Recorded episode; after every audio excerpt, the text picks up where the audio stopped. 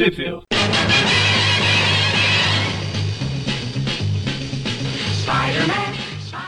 Bem-vindos a mais um Trip View Classic. Eu sou o Mangaren e, pois é, eu estou aqui sozinho desta vez, mas não se preocupe, eu não vou gravar o programa sozinho. Seria uma loucura e você não ia aguentar ouvir minha voz feia durante todo o programa.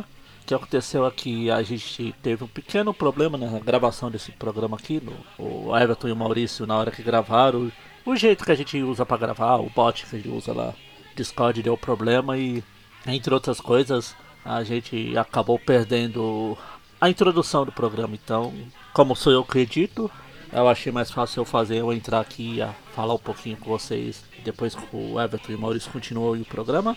Mais fácil do que eles terem que se unir de novo, se reunir para gravar só essa introduçãozinha aqui de novo. Então é isso. Mas hoje o Maurício e o Everton vão falar aí das revistas do Nova 4, que ela é de 94, e as Web of Spider-Man 107, 108 and 109, que elas são ali de dezembro de 93 a fevereiro de 94. E como abriu a mãe, nenhuma dessas quatro edições foram publicadas no Brasil. Ou seja, vocês já podem esperar alguma coisa maravilhosa como é o de costume, né? Então é isso. Eu vou sair agora e deixar o Everton e o Maurício continuarem o programa. Continuar? É, continuar o programa aí. Bom, boa leitura para quem acompanha lendo as revistas ou bom programa para quem só vai ouvir. Então, começamos aqui com a primeira edição da, do programa, que vai ser a edição número 3 do, do Nova. Seguindo aquele padrão de toda revista de herói que, que inicia nos anos 90, tem que ter o Homem-Aranha nas suas primeiras edições aí pra... Sim, pra vender o título, né? É, Falcão de Aço, o... O, o, o Pesadelo. Sonâmbulo lá, né? O Sonâmbulo. O son... É, o Pesadelo. Sonâmbulo, o Hulk... Uh, o, o, Thor Thunderstrike lá, o Trovejante, todos têm que ter, né? Um, Novos Guerreiros, etc, etc e tal. E aqui o, o, o Nova Cabeludo, né? Com mullet dos anos 90. A história começa embaixo da ponte, né? Não sei se é a ponte de George Washington ou a ponte do Brooklyn, porque. Nunca saberemos, né? Uma coisa no texto fala que é do Brooklyn, mas eu não sei se o desenho não se refere à ponte de George Washington, né? A gente perguntar pro Gil Kane, ele que manja disso daí, ou não. ou não, né? Tudo indica que não. a história começa com uma narração ali, né? Da, do, do Ben Urich. Do Ben Urich falando que tá esperando alguém, que marcou um encontro com alguém ali que. Essas narrações bem. bem. É, dramáticas, assim, né? Baseadas naqueles filmes no ar lá, tipo. Sim. jornalista falando, ah, eu espero nas sombras da ponte do Brooklyn, acendo um cigarro, assim. História de repente, o o, o, ele vai acender o cigarro assim que ele acende, uma teia tira o cigarro da boca dele. Que faz conexão ali com a história anterior que eu comentei lá com o Gustavo, que o, o Aranha é anti-cigarro, né, da Mary Jane. Exato. E, e para manter a coerência aqui, né, ele faz todo mundo evitar de fumar. Exatamente. O tratamento de choque, o tratamento de choque é levar para conhecer o Katzenberg lá, né? Exato. Tinha um monte de. Na, na, nas primeiras teias do Aranha da Abril, um monte de outdoor das histórias antigas. é verdade. como não fume. Não fume, sim. E daí o Aranha chegou todo, todo dramático, então, né? Puxa o cigarro com a teia, já joga o, o sinalizador lá para cima do Ben Yuri, que não se impressiona muito. Sim. Uh, e basicamente eles se encontraram ali, né, pra, pra conversar sobre sobre algo que está acontecendo, né? Ele quer a ajuda do Aranha para descobrir por que que que tá rolando aí uma, uh, digamos, algumas ações estranhas, né, de, de, uma certa, de um certo herói, né? Que Sim. dá título à revista. E daí aí ele quer ajuda do Aranha para investigar. O, o Homem-Foguete ali, que não é o Homem-Foguete do desenho dos anos 90. o Aranha cita ali o Human Rocket e tal, o mente humano. Enfim. Enquanto ele vai quebrando ali o cadeado para invadir a propriedade que eles querem invadir. Exato. E daí, nisso a história. Outra narração, né? A outra narração e bem, um texto bem diferente dessa vez, né? Em Manhattan, as luzes vermelho. não sei o quê, e, e toda a. E eu fico com fome porque o meu domínio, blá blá blá. É mais um chefe do crime criado aqui, né? E a gente tem que comentar que o, que o Gustavo tinha falado, né, no grupo lá, que o Dan Slott tem mais um plágio aí na sua conta, porque a gente vê aqui pela primeira vez o Senhor Negativo, né, nas histórias dos anos 90. É o cara que tem os mesmos poderes que ele, como a gente vai ver no, no resto da história. Ele influencia o mal nas pessoas, então ele não exatamente o Senhor Negativo, porque o Senhor Negativo só inverte o polo da, da pessoa, né, no caso ele fez com o Venom, etc. O Senhor Negativo, é, o, esse carinha aqui, que a gente vai, vai ver em breve, é o corruptor, ele corrompe as pessoas, né? Ele tem uma lábia estranha ali ele tem algumas características peculiares ali. Parece uma mistura de Michel Temer com Killgrave. É isso né? que eu ia falar, né? Ele é o... é claramente o Michel Temer. Até a carinha de vampiro, né? Não, Sim, não, não engana. E tal. E não por acaso tá escrito corrupto ali do lado dele também. É, aparece a Marcela Temer lá chamando, ah, faz esse jornal aí, esquece isso daí, vamos, vamos fazer. E daí ele responde ela falando com mesocos, né? Ah, paraloei de leloei. Exatamente. Ele deixa o jornal lá em cima, a gente vê, né, que no jornal fala, ah, super-herói, fazendo desgraça, não sei o que. A gente vê que na capa do Clarim Diário, quarta cena, né, o Nova lendo ele, e ele tá na foto, né, do, do diário da reportagem, que ele tá malucão ali. O Nova tá maluco, tá destruindo coisas na cidade e tal. A, reportagem do Ben Urich, né, justamente aquela do início da história que a gente viu, com as fotos de Peter Parker. Então, uh, o Nova tá cometendo algumas ações estranhas ali, ele fica falando ali que na, ele fica pensando, né, tipo, completamente maluco e sai quebrando tudo, meio que fora de si, né? E a gente tudo isso porque ele leu tudo isso porque ele leu uma fake news sobre ele no jornal, né? O, o Nova não aguentaria uma semana na pele do Aranha, né? Passando que o Aranha passa pro jornal. um, a gente vê na narração já que tem dedo aí do corruptor por trás disso. É, que finalmente daí vem o a história título da história. Né? Né? É, Influências Corruptoras. O roteiro do Fabian Nicieza, a arte do o do Chris Marinan, Marinan, acho que assim que fala. Yes. E a arte final do Mark Stegbauer. O Chris Marinan eu gosto dos desenhos dele, eu acho bem. Mesmo sendo padrãozinho dos anos 90, é um estilo bem legal até. É isso que eu ia falar. Ele, não, ele tem... um pouco o Aranha do Larsen, sabe? Olha na capa. Uh, a capa é dele. Olha Uhum. os cortes na roupa do Aranha, tipo. Você não Não, lembra bastante mesmo, uma- Fazia, quando ele se Sim. arrebentava, era sempre esses cortes, tipo, todo. Acho que aquela capa do. do acho que quando o escorpião ataca lá a, É o. Jameson, a Aranha Marla. anual 3, eu acho. 3, eu acho que é a 3, é. É, lembrou bastante aquela capa, É né? a 4. A 3 é do sexteto, não é? É a 4. Homem-Aranha Anual 4, abril. É, a 2 é do Capitão, a 3 é do sexteto e a 4. É, essa mesmo, a 4. É, parece, né?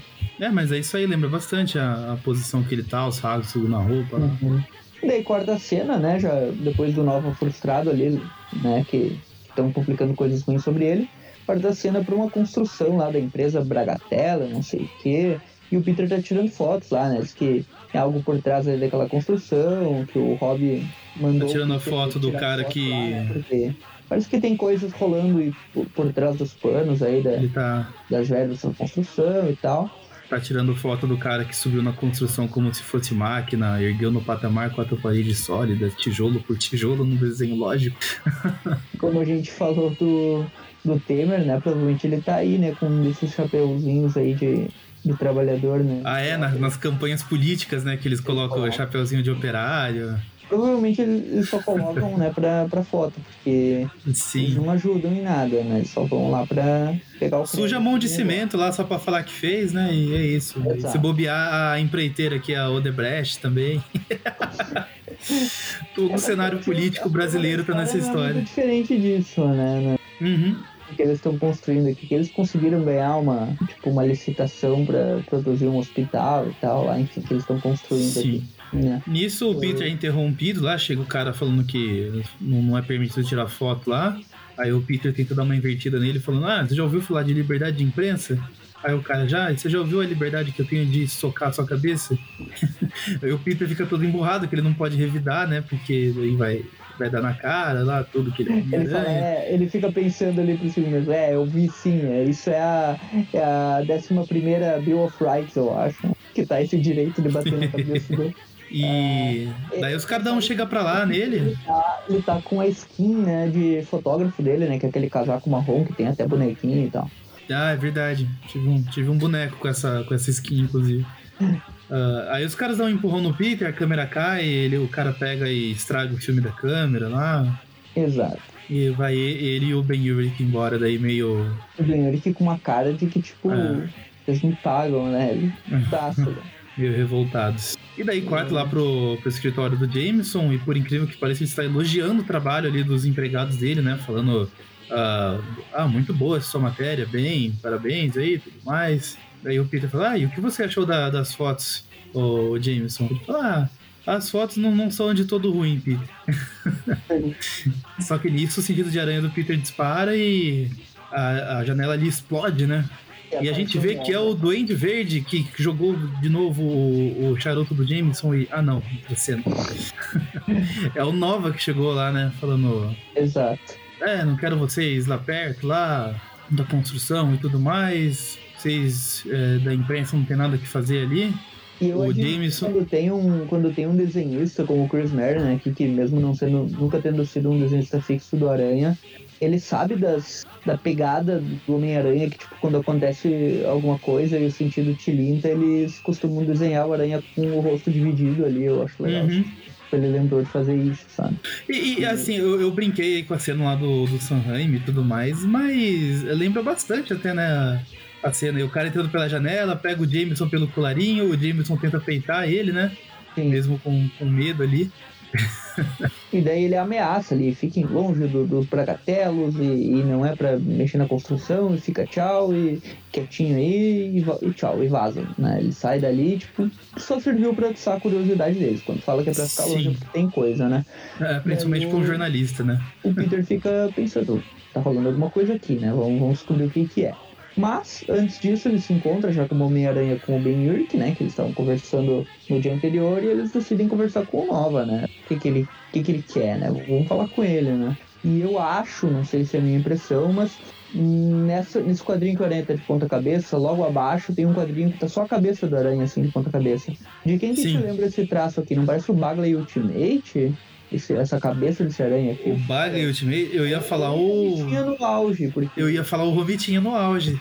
É, tipo, um é, quase, auge, quase no auge, né? É, porque não é, tem os gominhos pintados lá. Tudo. Parece um pouquinho assim a. É a lente. É a lente e o ângulo. O jeito que ele faz a lente, é. O queixo ali, sabe? A, a parte mais pontudinha ali do queixo. Lembra bastante mesmo, também tive essa impressão. E aquele quadrinho de baixo que ele tá de costas também. Parece. Um ah, é. Principalmente a máscara, né? Que o, o padrão das teias, o jeito que ele desenha é bem parecido. Uhum. Sim, verdade. E, enfim, eles vão conversar com o Nova ali, né? Ah, chama de, de cabeça de balde, né? Fazendo referência é, aí ao Buckethead, a gente... É o Buckethead do Guns N' Roses.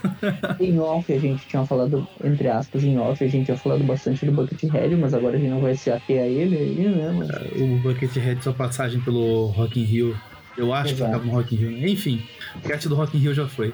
Já foi, e não, e... vai escutar esse cast, infelizmente. É... e daí eles vão falando, ah, fala pra gente o que, que tá acontecendo é, tem alguém te ameaçando, você pode contar com a gente. E daí o, o Nova abre o jogo, né?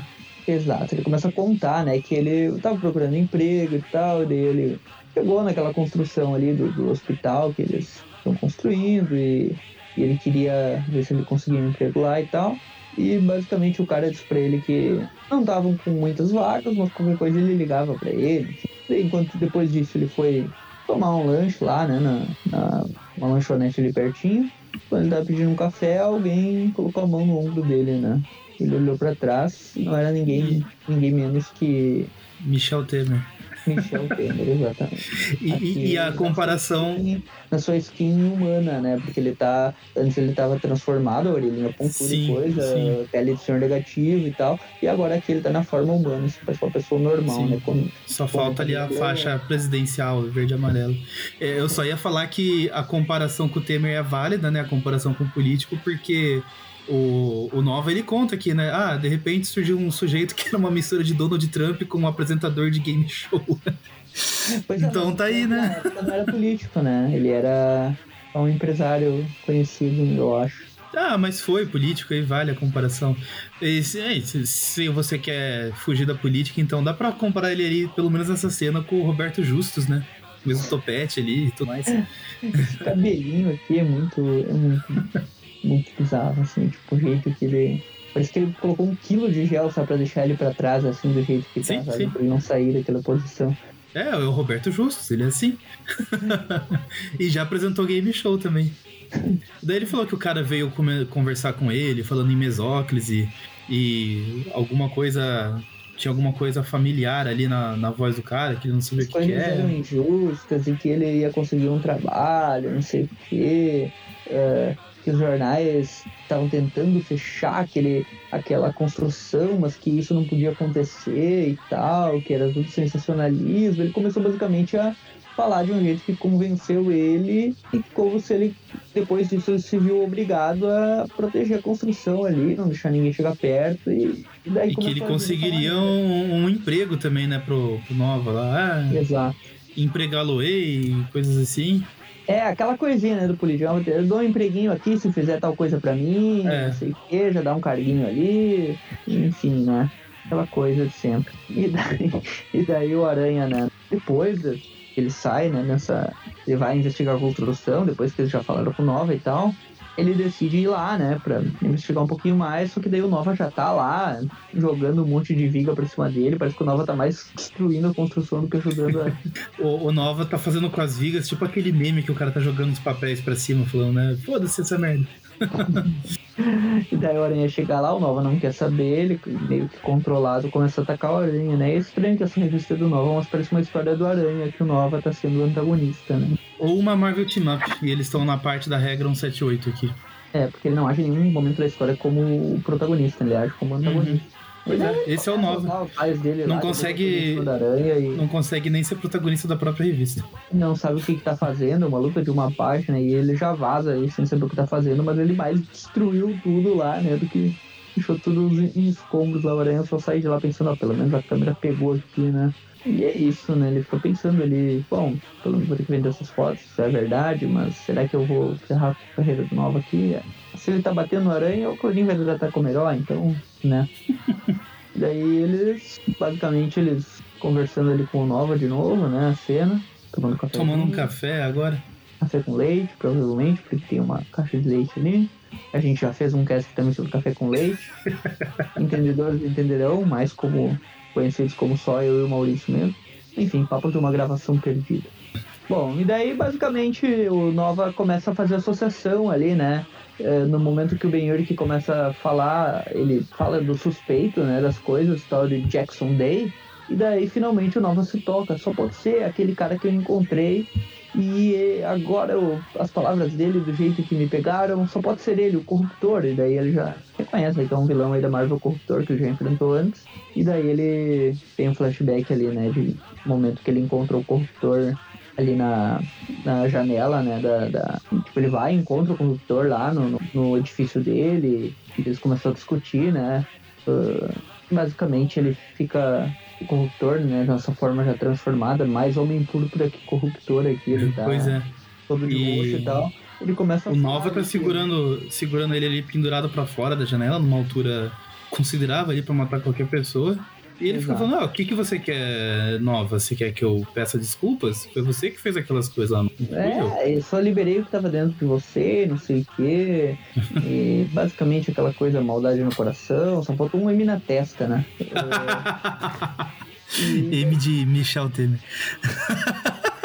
Exato. Estilizado do mesmo jeito do Majin Buu lá. Né? Sim. É... E daí o Nova joga ele longe, né? E fica pensando o que, que eu vou fazer e tal, eu não quero ser um peão dele. E vai embora, né? E, e fica por aí, né? A gente não sabe o que, que vai rolar disso daí, porque o Aranha só serviu aqui pra a história andar e a gente não volta pra esse arco, porque o Aranha não aparece mais. Não. Uhum. Agora vamos pra Web 107. 107 e, e 108, né? Que vão formar um, um mini arco aí. Exato, ele, ele é do Jerry Kavanagh, né? Que já tá nas webs faz tempo aí. Ele aparece volta e meia. E o Alex Saviuk, que o desenho está fixo faz um bom tempo, desde a época do Jerry Conway lá. Uhum. Arte final do Stephen Baskerville. A história começa com a Mary Jane acabando tudo com o Peter, né? Que ela não consegue mais aguentar a vida secreta dele. e... Com o Peter não, com o Parker, né? É isso, tá tudo acabado. E daí a gente corta a cena e vê que é... Corta literalmente, né? Corta, corta. É, a gravação da novela Hospital Secreto e o Parker é um dos, dos personagens, personagens lá, ali que ela tá interagindo. Tá interagindo com ela. Exato. Era a pegadinha é daí, né? Que a gente, né? tava, a gente tava vendo uma perspectiva meio que na lateral ali do rosto do Peter, né? Como se a Mary Jane estivesse falando com ele mesmo, mas ele só tá ali atrás das câmeras assistindo a, a, gravação. E a Mary Jane tá com aquele visual bem McFarlane, né? Com cabelo. Uhum. É a personagem dela, né? Aparentemente ela usa sempre esse corte de cabelo na personagem e então. tal. Uh, é a Civil, né? A personagem dela e tal. E daí ela começa a falar, não posso lidar com a sua vida, o seu passado, blá blá blá, todo aquele papinho da novela, a cena corta e eles elogiam, né, a performance dela, o Peter fica lá pensando que ela tá lidando bem com a fama, que ela tá conseguindo melhorar bastante, enfim, que... Daí eles fazem ela... um pequeno intervalo, ela sai ali um pouco do, ah, do miolo ali da, da cena ali da gravação e já colam uns, uns repórteres ali, né, falando da, ah, qual a sua motivação e tal, e daí, ah, a minha inspiração é o meu marido, é, que me ajuda bastante, blá blá blá, e começa a elogiar Isso, o. Super sexy. ela, ela puxa literalmente ele e beija ele na frente da, Sim. das câmeras lá, né? E daí, tipo, uma moça olha toda, toda estranhando ali enquanto eles estão se beijando e fica pensando ali é, que a Mary Jane tá lidando bem com a mídia e tal, mas enfim.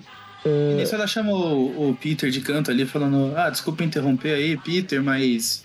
É, eu vou. Parece que a gente vai precisar fazer um novo portfólio aí de, de fotos do, do elenco e tudo mais, e de repente a gente pode, pode conversar aí para você fazer as fotos. E daí o Peter fica pensando ali, né? Que... Peter joga aquela desculpa clássica de, de adulto, né? Tipo, quando encontra algum amigo de tempos na, na rua, ah, sim, vamos marcar alguma coisa, eu vou ver e te aviso e nunca retorna. e ele entra ali lá no camarim da, da MJ e ele. O sentido de aranha apita, né? Quando ele é. vai. Quando ele vai entrar ali. E daí ela. Ele pula lá dentro, né? E já gruda na parede, no teto, né? E daí começa a. E e daí ela, brava, né? Ah, temos que ter uma conversa, não sei o quê. E ele fala, ah, se for sobre o meu desaparecimento na Cruzada Infinita, eu posso explicar, não sei o quê. é engraçado, né? Porque na Cruzada Infinita ele só participou daquele tain que a gente comentou, porque a Cruzada Infinita Sim. em si ele nem aparece lá. Pois é. Um... Mas ela logo interrompe ele e dá um beijo de ponta cabeça. E aí eu quero chamar a atenção aí dos ouvintes, porque eu sempre achei que o lance aí do, do beijo de ponta cabeça foi um, uma ideia ali do, do Sam Raimi mesmo, né? Porque tudo que eu tinha visto de quadrinhos, até, até hoje, arrisco dizer, não, não tinha uh, o beijo assim antes do filme. Depois, como a cena virou icônica e tudo mais. É, eles usam, né? É, eles usam, até foi representado em algumas outras vezes em quadrinhos, fanarts e tudo mais. Isso, isso virou clássico, né? Eu, isso, que... eu acredito que essa seja a primeira vez mesmo, porque se a gente tivesse uh, comentado isso antes, a gente ia lembrar que a gente falou alguma vez que eles se beijaram de ponta cabeça, né?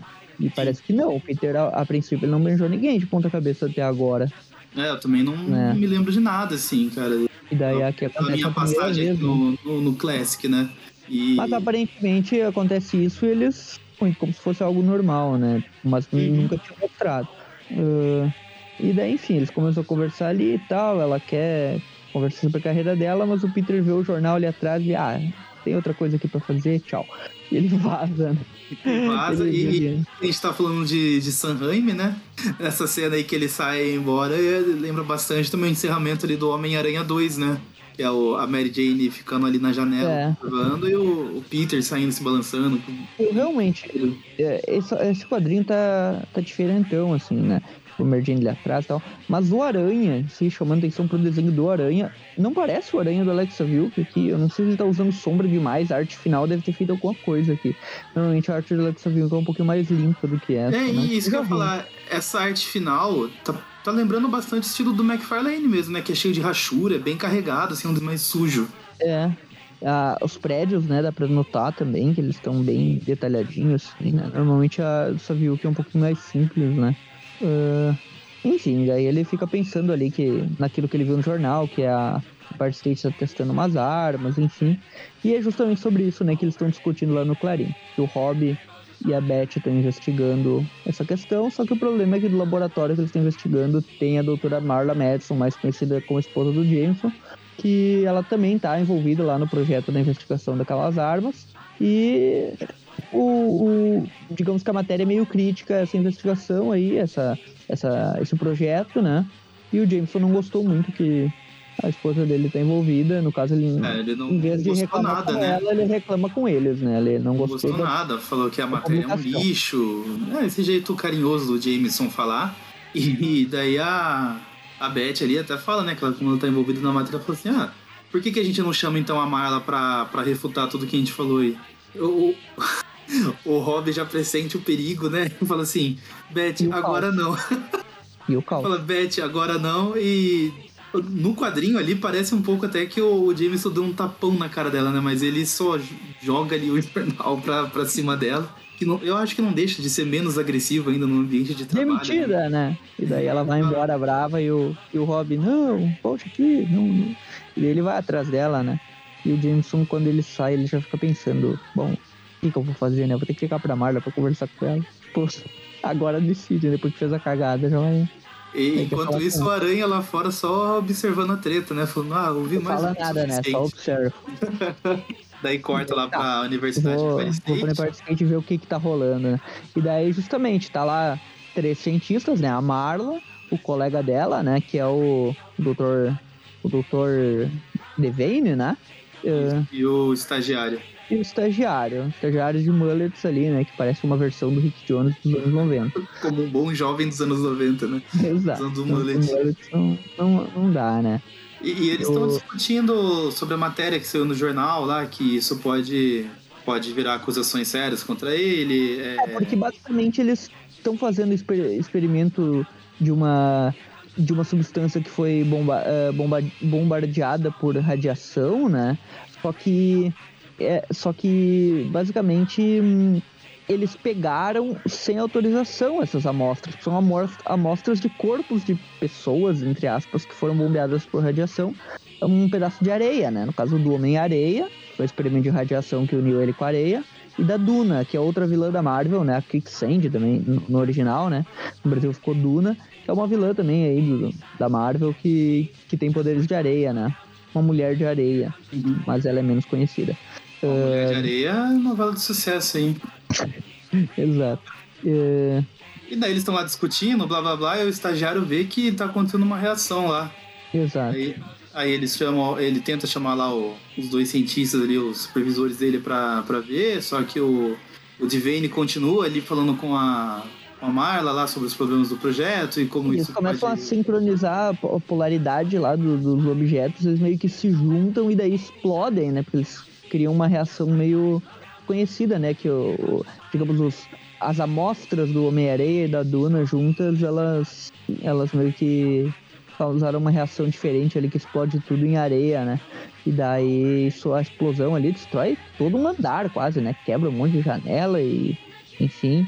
E o aranha chega lá, tá tudo destruído. Tem uma criatura bizarra, desmorfe de areia, né? Que, que não sabe o que, que é isso. E enquanto os cientistas lá, o Devane e a Marla, estão caídos no chão, né? E ele pensa que os dois estão mortos, mas naquele momento ele vê ali, né, que a Marla tá viva e, enfim, o. Marla tá o- vivo, o Divane já foi pro saco mesmo. e a coisa de areia tá atacando todo mundo lá. O aranha tenta conter, mas não consegue fazer muita coisa. É uma areia meio radioativa e bizarra, meio disforme, né? Como se fosse um, uma areia viva mesmo, assim, né? Tipo, como se... O jeito que ela tá desenhando ela se movimentando lembra até um pouco o simbionte ali, né? Aquela coisa viva que se mexe, que não tem uma forma exatamente. É, não sei exatamente com o que comparar, que criatura que é assim, né? Ah, eu lembro daquele monstro de piche lá do. É tipo um enxame, sabe? Em Hum. forma de areia, sei lá. Eu lembrei do monstro de piche do Scooby-Doo lá, o monstro de breu, acho que é breu Aham. na dublagem. Mas enfim, daí a areia já vai pra cima ali do, do Divane morto e parece que alimenta dele ali mesmo, né? Exato. O aranha deixa a Marla ali no, no topo de um prédio, fora ali da zona de risco, e enquanto isso os policiais vão é, atirando ali na, na areia, né? Não, é, ele começa a conversar, né, com a, com a Marla lá em cima do prédio, falando sobre o, o estagiário, né, o Tony, que não sabe o que aconteceu com ele e tal, mas é possível que ele tenha sido absorvido pela areia lá e tal, Tony Trainer, né? E o Aranha vai lá ver.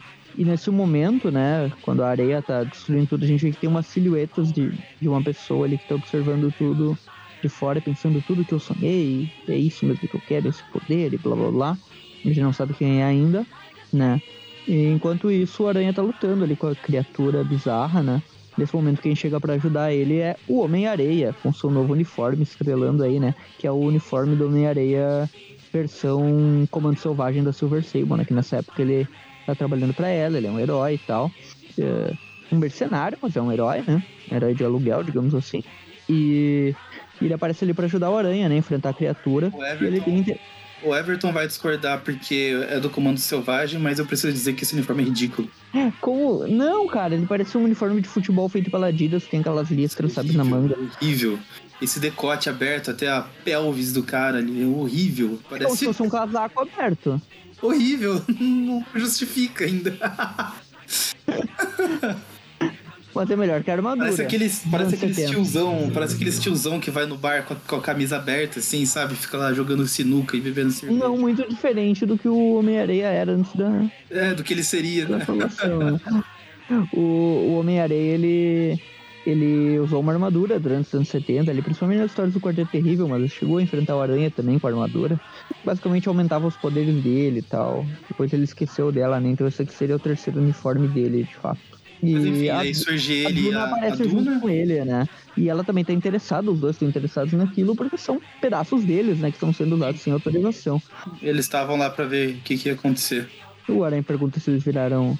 Uh, se eles estão juntos e tal. O Aranha nega, fala que não tem nada a ver, que, uh, que eles só têm interesse porque aquilo tem a ver justamente com os poderes deles. É pra ver o filho que vai nascer deles ali, né?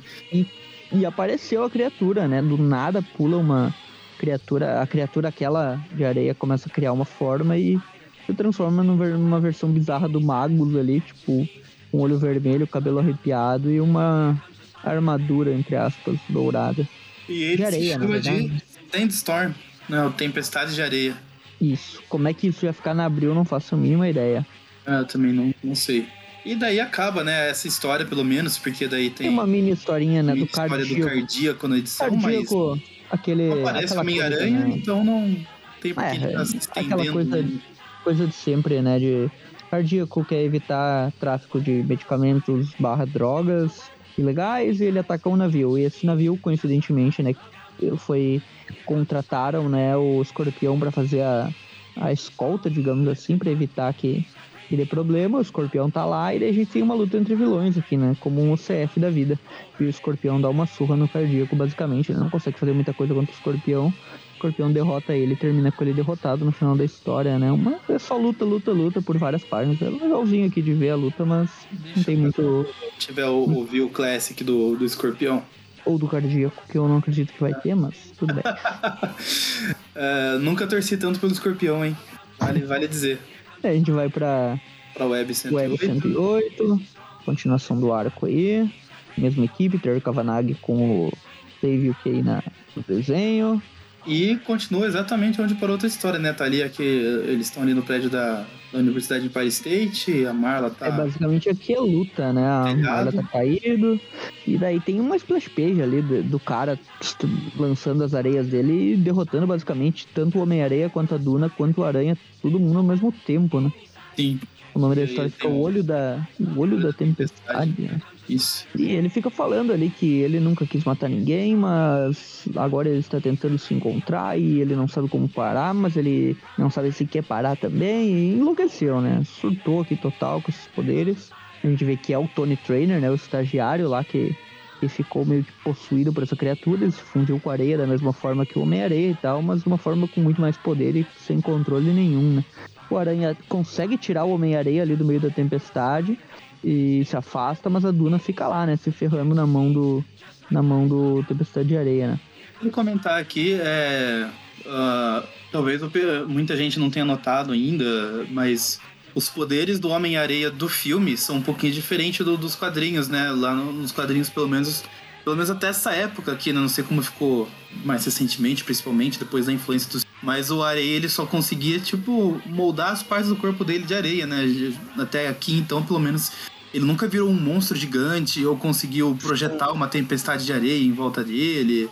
Tinha uma quantidade limitada tipo, de areia né? radioativa que ele controlava, né? Isso. Que aquela quantidade ali aumentava um pouco, mas na verdade ele expandia, solidificava, enfim.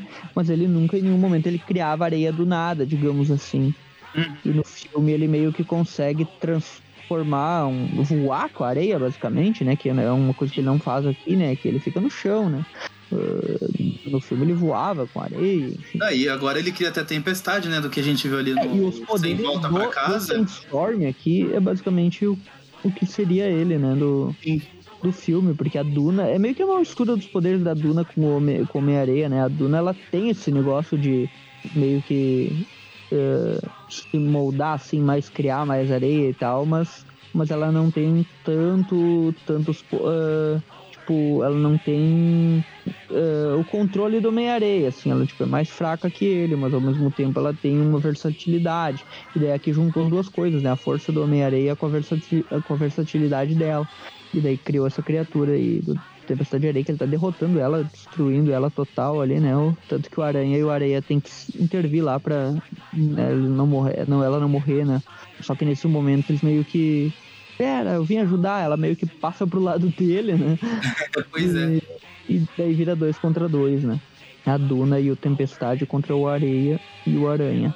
Enquanto isso, isso a Marla tá se recuperando, pensando no que, que aconteceu, que, que, elas nunca tinham tido contato, as duas amostras, né, do, da Duna e do Homem-Areia, que é, foi um fracasso, a, a tentativa ali do experimento deles e que o, o Devane foi responsável pela própria morte, mas que o, o Tony Train tentou avisar todo mundo e no fim ele que se ferrou. Aí o Jameson chega lá, né, e fica feliz que pelo menos ela não morreu, etc. A luta continua a porradaria, o Tempestade de Areia basicamente batendo em todo mundo, o Aranha lançado longe. O Areia, e aqui a gente é... lembra, né, como que ele. Como será que ele vai sair dessa luta, né? Porque uma pessoa de areia ele já tirou aquela areia da máscara, da bota lá no, no filme. Imagina que são três pessoas de areia, né? No meio de uma tempestade de areia. É, aqui não tem o que fazer, vai, vai dar problema, vai dar trabalho. Uh, basicamente, ele tira o Homem-Areia lá do meio da porradaria, porque ele tava quase morrendo, né? E a Duna, mesmo assim, né? Ela atacando ele uh, sanguinariamente, né? E, um, e daí, tipo, ela meio que manipulando ali o Sandstorm a ser do mal também, né? E os dois os atacando o Homem-Areia. o Homem-Areia, o Aranha consegue, tipo, ganhar um, uma leve vantagem ali com a distração deles e acha uma das partículas que estava ali fazendo parte do, do experimento, né? pedaço, né? né? E daí ele pensa, faz, hum, vamos ver ideia. o que eu posso fazer aqui, né? E basicamente ele cria... Enquanto isso tem uma ceninha, né, do, do James e da Marla quase caindo no meio do prédio que está sendo destruído pela luta. Daí o Rob salva eles e a Beth também, e isso é o pretexto aí pro Jameson recontratar a Beth. Pois é. Mas não vai Daí ser volta, vai ver. Volta ali é... pra, luta do, do Homem-Aranha contra os Homens-Areia. E ele já chega lá com o um pedacinho na teia, né, da, do negócio radioativo, ele meio que inverte a polaridade do negócio e cria a reação de novo, né? Ele, ele aproveita ali a luta enquanto o Homem-Areia tá enfraquecendo, né, o, os outros dois com um cano, né, uma tubulação lá que ele tá lançando água neles o Aranha aproveita justamente lança daí com eles enfraquecidos já, né? Ele lança a coisa ali, cria a reação de novo e meio que explode tudo ali, né? A Duna ela é derrotada e o Tempestade de Areia também, ele, e ele vai preso ali, mas ele ele vai receber um suporte do Homem-Areia, né? Que se prontifica aí para ajudar ele a controlar os poderes e tal, para ele não ir pro lado do mal, enfim. Basicamente isso, né? Isso. Ele se sente responsável porque tem um pedaço dele no cara também, né? Tipo, que, que gerou tudo isso e tal. Então é culpa dele, responsabilidade dele. Né? Assim como o Venom e Carnificina são culpa do Homem-Aranha, né? Exato.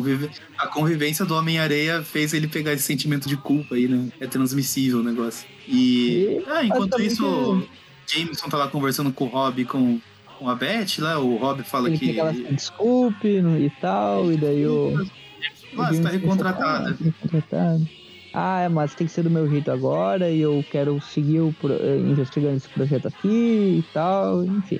E o Aranha joga tudo, o Jameson joga tudo na culpa do Aranha, foda-se. É legal que ele vê o Homem-Aranha indo embora e fala assim: de alguma forma, isso é culpa dele. Dane-se, né? Vozes da minha cabeça. o Aranha volta para casa, né? Pensando que um acidente transformou um jovem em uma criatura super forte, basicamente o que aconteceu com ele no passado, e ele também ficou confuso e tal, e que se ele não tivesse ido pelo caminho do bem, ele poderia ter feito os mesmos atrocidades aí que o, que o, o Sandstorm fez e tal. Ele volta para casa, uh, Merdine tá lá esperando tá ele e ela. Conferindo a, a secretária eletrônica ali do. O cigarro, né? E daí a gente vê aqui que essa história ela tem. Ainda, né? É. Pelo menos ele não tá vê... saindo fumaça na boca dela. Aí ela acende. Isso, tem uma mensagem do Nick ali falando que ia encontrar, falar com eles e tal, mas ela desliga e basicamente a gente vê aqui que, que essa história se passa um pouquinho antes ali do final do arco do, do júri, né? Que foi comentado anteriormente, que no final do arco do júri ela para de fumar justamente depois de ver o Nick e tal. Então aqui é um pouquinho antes dessa, dessa parte do arco do júri. Uh, e daí a gente tem o... a história principal aqui, que é a continuação tem a continuaçãozinha, do... né, do escorpião ali, né? A gente não tinha citado antes, mas é essa mini história do Cal Potts com o Jesse Orozco nos desenhos. E o escorpião ali tá derrotando o cardíaco, né? Por proteger o escorpião lá, o peitoral lá do Capitão América do Rob Liefeld, né? Meu Deus. Pois é, né? A caixa torácica dele aqui parece daqueles, uh, daqueles DPOC, né? Aqueles fumantes crônicos com 40 anos de cigarro que, tipo, a caixa torácica aumenta de tanto que eles fumaram. A gente chama isso de tórax em tonel. Nem sabia que isso podia existir. Procurei Enfim. depois joga. É basicamente isso que ele tem. É. Uh, e daí o, a luta continua, né? Só que o cardíaco ele meio que tenta dar uma. Ele tenta apelar, né? Já que eu não vou conseguir vencer o escorpião na porrada, vamos destruir tudo aqui. Quem sabe na explosão ele ia derrotar.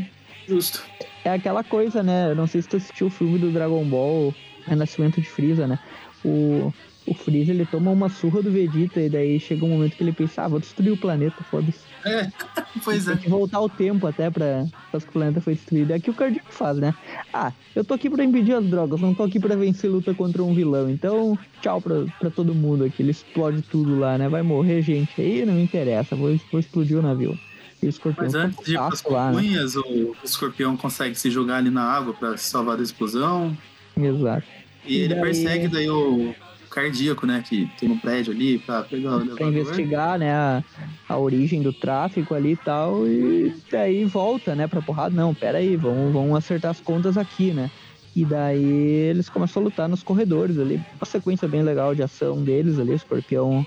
Escorpião lutando dentro de prédio, assim, salas de prédio, me lembra sempre o jogo do PS1, a primeira fase lá, né? Que o Aranha enfrenta ele no jornal. Ah, é. Verdade.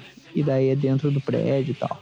Uh, e daí ele consegue, né, jogar o escorpião no, no elevador ali na.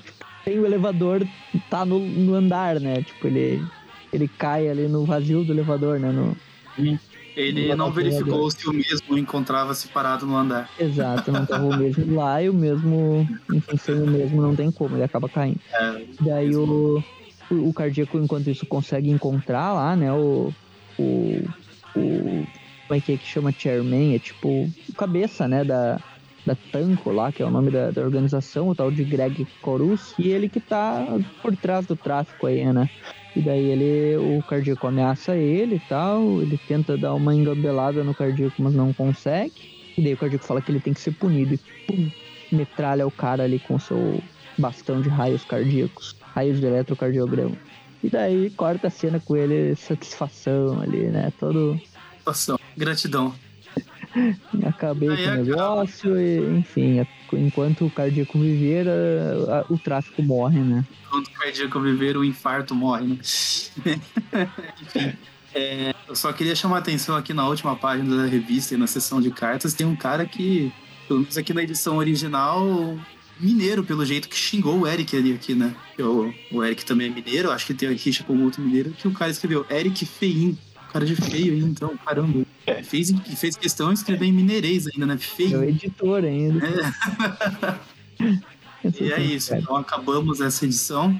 Então a gente é vai agora para Web 109, né?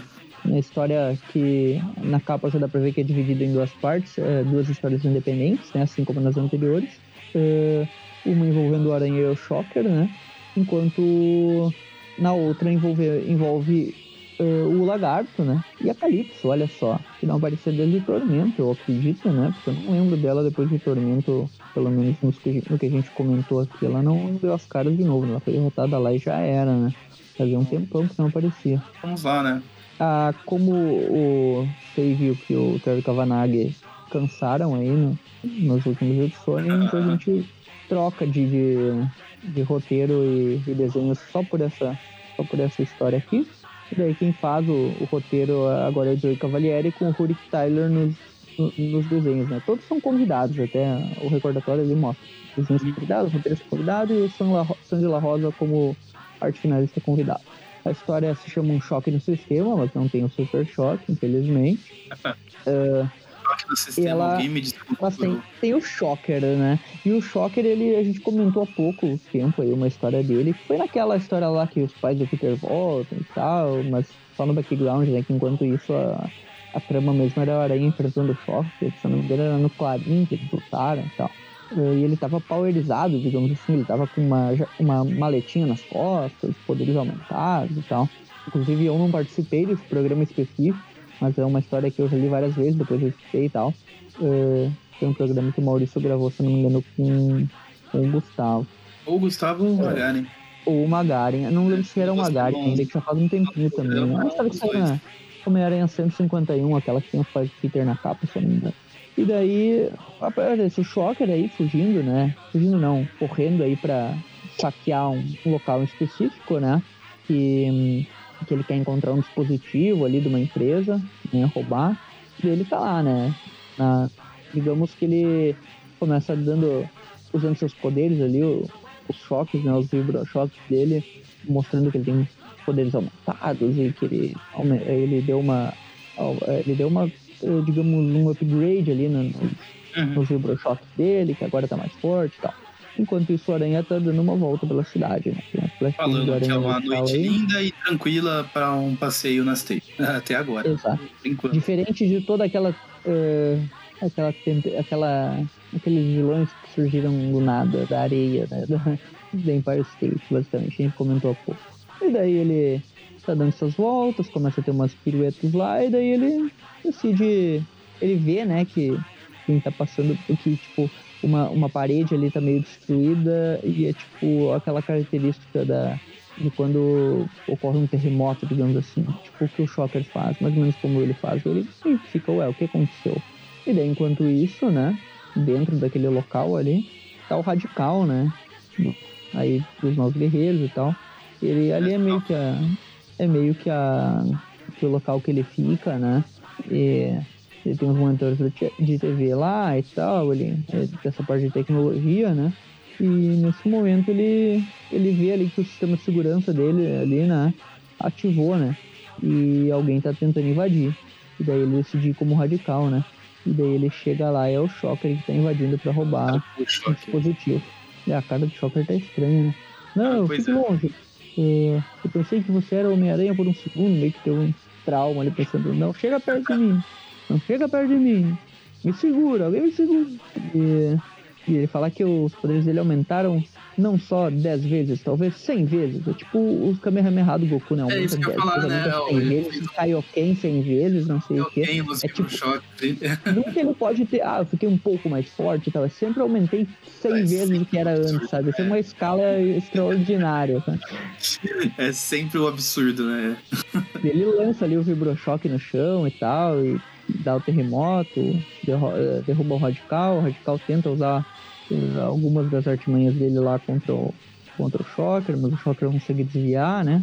O cara tá apanhando pro Shocker, basicamente. Fim de carreira. E precisa o Aranha ajudar, né? O Aranha chega lá, ele vê, né, que é o Shocker que tá causando mesmo aqueles tremores, né, aquelas vibrações diferentes. E daí ele começa a conversar ali com o Radical, né? Ah, você tá por aqui e tal.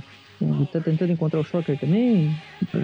Não sabia que quem ia te encontrar e tal. E daí ele fala ali que provavelmente alguém ia querer roubar aquele protótipo biofeedback que eles chamam, né? Que é um, um aparelhinho lá da Genetec, que é a empresa. Ele sabia que alguém ia roubar, ele tava lá já e já sabia que iam precisar dele e tal. E o Aranha chegou ali para ajudar, né? Chegou meio que ao acaso, né? E daí ele fala que criou todo um sistema de segurança para fazer uma armadilha para invasores e tal, mas que ele subestimou os poderes. De Olha, se o sistema de segurança dele não conseguiu conter o Shocker, então imagina, sei lá, que o Octopus tivesse invadido, né? É tipo você colocar a senha 1, 2, 3, né? 1, 2, 3, 4. Esse é o nível de segurança dele. É. e daí os Aranha começam a pitar e tal. Basicamente o Shocker começa a atacar eles e ao mesmo tempo o sistema de segurança meio que enlouquece e, e, vai contra todos eles. Tipo, não tá acertando só um, né? Ativou pra todo mundo que tava no lugar. E daí o Aranha desviando, o Radical também, né? Se ferrando na mão do próprio sistema de segurança. Não tá conseguindo controlar o negócio, começa a atacar todo mundo, tudo explodindo ao mesmo tempo, o Aranha lança contra os computadores ali pra ver se destrói o negócio. Enquanto isso, o Shocker foge, né? De, que ele pensa, o que aconteceu com o Shocker? Ele tá mais forte que o normal e tal. Os tremores dele estão mais fortes e tal. O Radical até comenta, que... né, que os, os poderes dele parece que crescem a cada minuto. Virou o Broly, né? e, e daí o, o Aranha não sabe muito bem o que fazer, mas ele tá meio que imprevisível agora, não sabe o que ele pode fazer com esse poder aumentado dele. Ele vai lá, ele encontra né, o dispositivo lá, o biofeedback, e vai pegar aquele. É tipo um. O que, é aquilo? Como se fosse uma, uma furadeira, sei lá, né, uma coisa meio bizarra, né? Aquele, aquele dispositivo. E ele vai lá Aí, pegar um negócio nisso, radical o... surpreende ele, né? O Radical leu a primeira história do Homem-Aranha contra o Shocker e tentou aplicar aquele golpe por trás, né? É. Virou, Virou até meme um tempo atrás no, no, no grupo do Aracnofan. O, Mas esse golpe o Aranha abraçando o choque. Não é, que não é um, uma imobilização que o pessoal usa em defesa pessoal e tal. Sim, tipo, sim, de colocar uma, uma, uma mão por cima ali, a outra por baixo do braço e tal. E daí, tipo, meio que juntar as duas mãos pra é, é que eu lembro que na época lá no grupo ficou. virou meio meme lá, né? Porque é um quadrinho meio sugestivo, né? O aranha abraçando ele por Sim. trás falando, nossa, ele vibra o corpo todo. E é o que acontece aqui, né? Que a vibração tá extrema, tanto que ele criou uma aura de vibração ali e lança o radical longe, né? O aranha Realmente fala o Kaioken, tá né? É. E ele pega o, o, o dispositivo, né? Que de mais perto dá pra ver que é tipo um colete, uma coisa assim, né? Que é esse biofeedback aí, como se fosse para amplificar os poderes dele, ele acaba usando aquele troço, né? Ele pega aquele, aquele bagulho ali. O Aranha até tenta, até consegue acertar uns golpes nele antes, né? E ele fica meio tonto ali, meio caído, mas não é o suficiente, né? Uh, o Aranha fala que ele tá com mais poderes do que ele consegue controlar e tal. E, e enfim, ele, ele fala ali que os poderes são criados artificialmente e tal, mas que não era o suficiente e que ele uh, basicamente ele teve todo aquele trauma. E ele começa a contar a história, né? Que ele teve todo aquele trauma do carrasco do submundo, do Homem-Aranha e tal, e que ele precisava ganhar mais poder e por isso ele aumentou o nível dos vibrochoques ali é um ponto que ele acha que não vai mais conseguir nem controlar, porque o negócio tá, tá muito forte. E daí ele acha até que vai morrer com, com esses vibrochoques, o próprio corpo dele vai vibrar tanto que ele vai explodir, né? Ele até Veja, aparece o uma plano era dele, incrível. Uma ceninha dele imaginando ali os vibrochoques fora de controle e ele meio que virando um esqueleto, né? O corpo tanto vibrar que se despedaça, né? Tudo. E as vibrações derrubariam prédios ao redor. E daí ele não sabe nem o que ele vai fazer, né? Ele até quer ajuda já, porque ele viu que não deu certo o negócio, que ele tá, ele tá meio que saindo fora do, do controle. E, e, eles tentam usar né, o, o aparelhinho ali pra, pra corrigir, né? E é justamente por isso que o Shocker estava tentando comprar o um negócio, meio que aquilo corrige ali, absorve as vibrações e tal, ele consegue tirar os vibrochoques sem dar nenhum problema e tal. E daí ele, ele tenta usar ali, né, pra, pra ver se consegue né, controlar. E nesse momento ali o Aranha usa teia e ele usa a teia meio como um condutor ali para os vibrochoques e, e consegue, né? Ele volta ao normal. E aí ele fala assim, ah, finalmente, agora eu posso andar, eu posso pegar no sono e dormir bastante. E daí o Aranha fala, e sim, e a partir de agora quem vai cuidar de você são os doutores da gruta, né? Vai, vai preso, foda-se. E o Aranha vai embora daí, né? Volta para casa, chega lá no apartamento, e ele começa a pensar ali, né? O que ele vai fazer. Uh, essa página aqui, ela é só. Ela não é só um especialzinho aí do. Não tem nada a ver com a história ali. A história acabou. É, a história termina. Ela, é ela epílogo, acaba ali né? com a aranha se balançando. Não é epílogo. Ali. Eu pensei que fosse um epílogo, mas na verdade é só uma, um extra. É só um especialzinho lá do. Que eles querem trazer o interior do, do apartamento do Peter. Isso. Bom. Às vezes em algumas revistas eles, eles traziam esses especiais mostrando.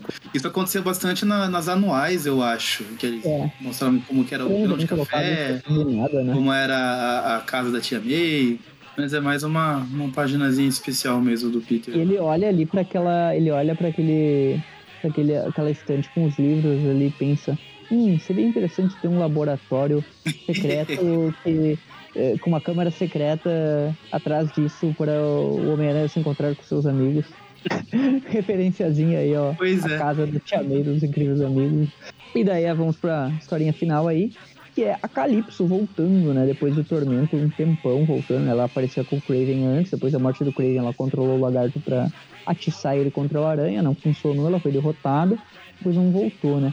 E aqui a gente tem ela conversando com um cara, né? Que na conversa deles a gente descobre que ele ela tá meio que usando seus poderes de feitiçaria para seduzir ele, e ele é um, é um cara que trabalha no sistema de segurança da gruta, né? E ela quer justamente invadir lá, e é o que ela consegue, né? Ela ah, achei que ela queria seduzir ele em busca, de um, em busca de um novo amor, já que a lua traiu ela, né?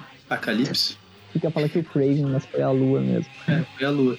E a, a Calypso daí já coloca o seu uniforme, que é aquele mesmo de tormento, né? Aquele uniforme clássico dela e invade a gruta, né? Ela derrotando os guardinhas lá, e aquelas garras envenenadas dela.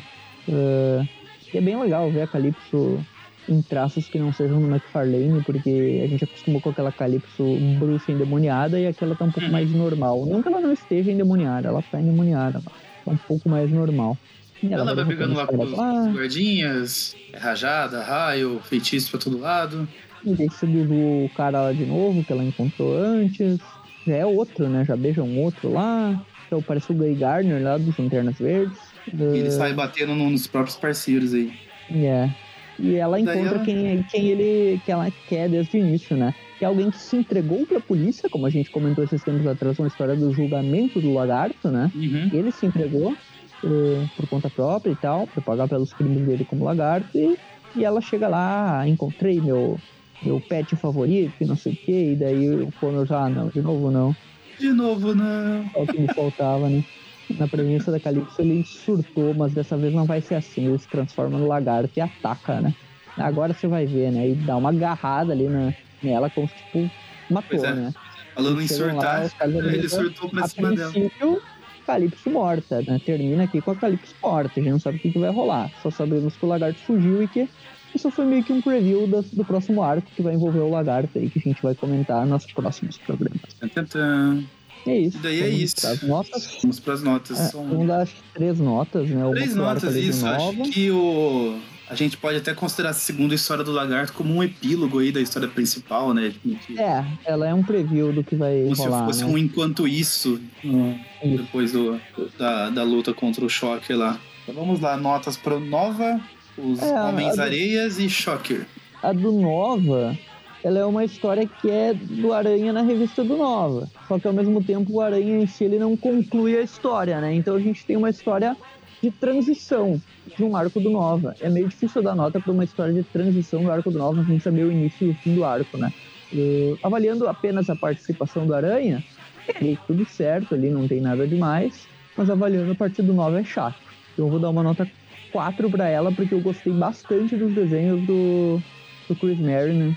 Ele faz o Aranha com, o rosto dividido, ele faz um estilo meio Romitinha, meio, meio Larsen, bem, bem desenhado mesmo.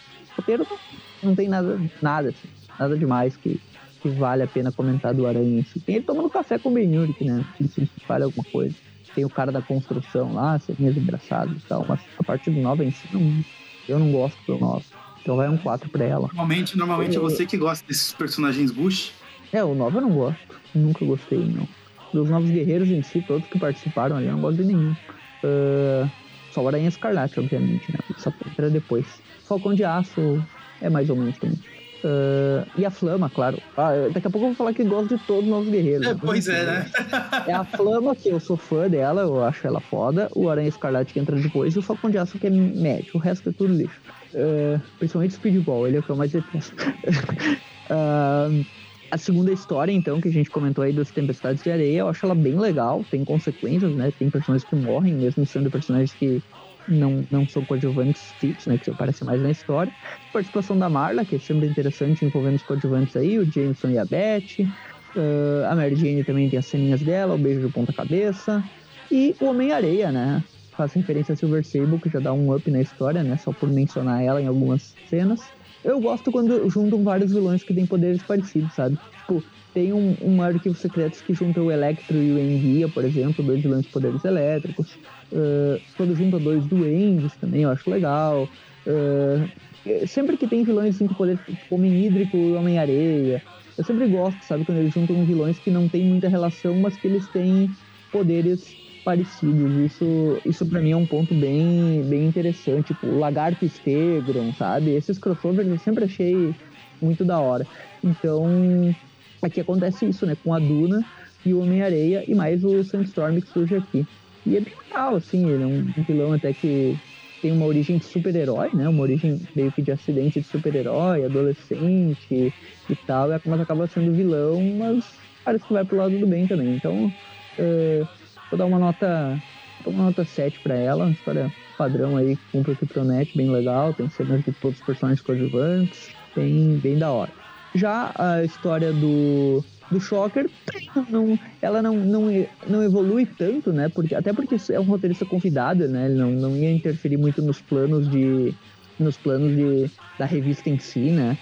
De, tipo, de criar novas tramas que vão durar muito tempo, ele cria mais uma historinha para preencher aqui, né? O Shocker tem umas lutas interessantes, participação do Radical, ah, demais, vou dar um 6,5 para ela, ela ah, não ofende, assim, uma historinha filler, digamos assim, mas que vale pela luta aí. Enfim, Shocker ganhando poderes, indo preso de novo. E é isso, né? As mini histórias a gente, a gente não dá nota, porque a gente vai comentar sobre o Lagarto e a Calypso em breve. Assim como a historinha do cardíaco do escorpião lá da, das webs anteriores, a gente não comentou, né? Ah, só sim. falou por cima ali, é luta. Provavelmente enfim, vai ter um review do, do escorpião futuramente com essas Exato. histórias. Cobrem o Eric. É, enfim, nova. Tem muita coisa, né? Como você mesmo disse, o personagem é tão, tão bucha que ele consegue ser coadjuvante na própria revista. E isso que parece que a revista foi até a número 15, né? Aqui a gente já tava na número 3, eu já tava considerando que era três edições a mais do que o necessário. Mas valeu pelas piadas aí com, com o Michel Temer. Mostrou que o Dan Slott é um plagiador sem vergonha. E como o Everton manja de música, especialmente rock, eu aproveito para fazer a, a referência. É mais plagiador que Led Zeppelin. Não, Led Zeppelin não plagia. Led Zeppelin ah, faz melhor. Pelo amor né? de Deus. Ele faz melhor. De ele copia e faz melhor. pelo amor de Deus, é. plagia pra caramba. Adoro a banda, mas plagia pra caramba. É... Não, mas quando faz melhor, não, daí é justificável. Não é justificável. não é. É tipo os, ra os hacks lá de Pokémon da Nintendo, sabe? Que fazem melhor que a Nintendo. Aí tem problema fazer E a Nintendo vai lá e derruba o. E derruba porque tá melhor, porque eles sabem que tá melhor, tá? Como abriu, se atreve a pular isso, pular uma história que tem menção ao Silver Sable. O beijo surge até como piada em outros filmes, né? O Shrek 2 fez isso, enfim. É... Ficou bacana então a curiosidade de saber que pelo menos teve origem nessa revista, que é uma revista do Homem-Areia, inclusive, que também aparece ali no, nos filmes do Sam Raimi. Aham. Uhum que nos faz questionar aí se o Sam Raimi tava tá lendo até essas histórias mais obscuras aí, né? Que sempre falam que ele era um colecionador. Sim, né? Porque é um número aleatório das webs, não chega a ser obscuro, assim, tipo, é obscuro para nós porque não eu aqui, né? Mas. Uhum. Mas pra eles lá era só uma web normal, clássica, como a gente considera. É, eu falo porque ele era. Pelo menos você vê entrevistas na época do filme, todo mundo falava que ele colecionava os gibis do Homem-Aranha e tudo mais. Sim. Então me, me fez questionar isso. Mas é, aí, como. Na época ele tivesse lido ou dando de cara com, com essa edição alguma vez, não, não é impossível, né? Existe a possibilidade. Sim. Enfim, nota. Nota 7 para ela também, vou te acompanhar no 7. É uma história bem divertidinha de ler. Podia ter sido publicada aqui, sim. E a do Shocker, é, assim como o Everton falou também, é uma historinha filler, né? Ela não ofende mas também não, não muda muita coisa, né? Não agrega, né? É, não, não, não, não, não Ela faz um shocker, um shocker powerizado. Só isso, né? Tipo, pra quem gosta do shocker, vê ele um pouco mais é, forte. Mas ainda normal. assim, mais forte, só que usa pouco ele se também, né? ferra né? Poucas todo. páginas. É, é o mesmo que aconteceu com o Electro naquela história que a gente comentou, a Light the Night lá, que é das webs também. Que é uhum. aquela que ele fica super poderoso, mas no fim ele tem, tem que descarregar a energia dele porque tava demais e ele ia morrer explodindo no teto da cidade lá. Ah, e por, por ser uma historinha dessa, vou dar um 6 pra ela, então. Ok. Média? Então as notas ficam pro Nova 3,5, para as pessoas areias 7 e pro Shocker fica com a nota aí 6,3. A gente pode arredondar um pouquinho para cima então para ser legal, já que ela não ofende, 6,5 aí a nota. Fecha então o programa com a média 6,5. Ok. Sempre tem uma pra cagar um pouquinho, né? A É, média, sempre né? tem.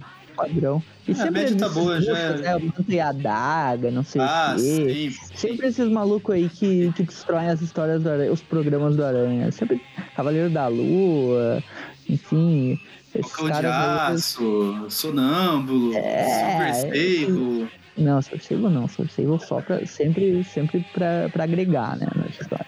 Agrega valor Oito, né? ao programa. No mínimo oito. Oito pra cima, né? Assim como o Venom 1, né? Do Tom Hardy. É oito e não e baixou disso, não, já não é o Venom. Starta do 8 ali, né? O padrão da nota. É, o Quando vai colocar lá no Rotten Tomatoes, tipo, só tem a opção 8, 9 ou 10. Não, não existe o outras oito é opções. a, nota de corte. Deixa eu ver o Exato. Rotten Tomatoes como tá. acima do acima de 8, não, abaixo de 8 não é, tipo, fica fica a opção com um xizinho ali, tipo, não é possível marcar no, no site. Ai, acho que é a primeira vez que eu tô entrando no Rotten Tomatoes. Olha, pra, pra mostrar que eu não minto, hein? Deve Aqui estar no, acima de 8, certo? no Rotten Tomatoes, a, a nota da audiência tá 81%, que corresponde a 8,1 na nota de, um, Exatamente. é um de 0 a filme nota 10. Ou oito. seja, É um filme nota 8, claro. Sempre, sempre soube que era um filme nota 8. Nunca, nunca critiquei. Nunca questionei essa nota, né? mais de 25 mil avaliações, ou seja, eu acho que é uma média aí considerável, né? Um, pra uma avaliação justa. É uma boa amostra. Uma boa amostra, sabe né, as coisas. com certeza. Então, esse foi o programa de hoje. Caso você queira continuar acompanhando nosso trabalho, o site Aracnofan. Toda quarta-feira tem o Review Classic, que comentamos as histórias clássicas do Homem-Aranha. E na sexta-feira eh, a gente comenta as histórias atuais que estão saindo eh, pela Panini, né? No Brasil, eh, nos dias de hoje. Fora isso, na última semana do mês tem o podcast, em que comentamos assuntos gerais mais fechados, né? Focados em algum personagem, alguma, algum arco específico, algum roteirista, filme, jogo, etc. Tem mais de 100 episódios, procure aí. Além disso, redes sociais, Facebook, YouTube, Instagram e Twitter, todos era aqui no fã, fácil de encontrar. Nós postamos coisas lá também. Tem o grupo no Facebook, que o pessoal fica debatendo lá, discutindo. E o grupo no WhatsApp, que é só pedir para participar lá no grupo do Facebook, que o pessoal manda um convite para o grupo do WhatsApp. Quem quiser ajudar com algum valor financeiro, tem o padrinho. Você pode colaborar com algum valor e sugerir, tema- sugerir também temas para podcasts, participar de, de gravações de podcasts, ah, participar do grupo do WhatsApp, né, que tem os padrinhos. E, além disso, participar de alguns sorteios que tem no Limpamos. Fora isso, se não puder, né, co- contribuir com algum valor financeiro, pelo menos apresente o programa para alguém que gosta de Homem-Aranha, gosta de alguma história em específico, provavelmente a gente já tenha comentado dela, né, em algum momento, se a gente viu, viu o Classic Podcast. Depois dos recadinhos do Everton, ficamos por aqui. Até a próxima e falou! Falou!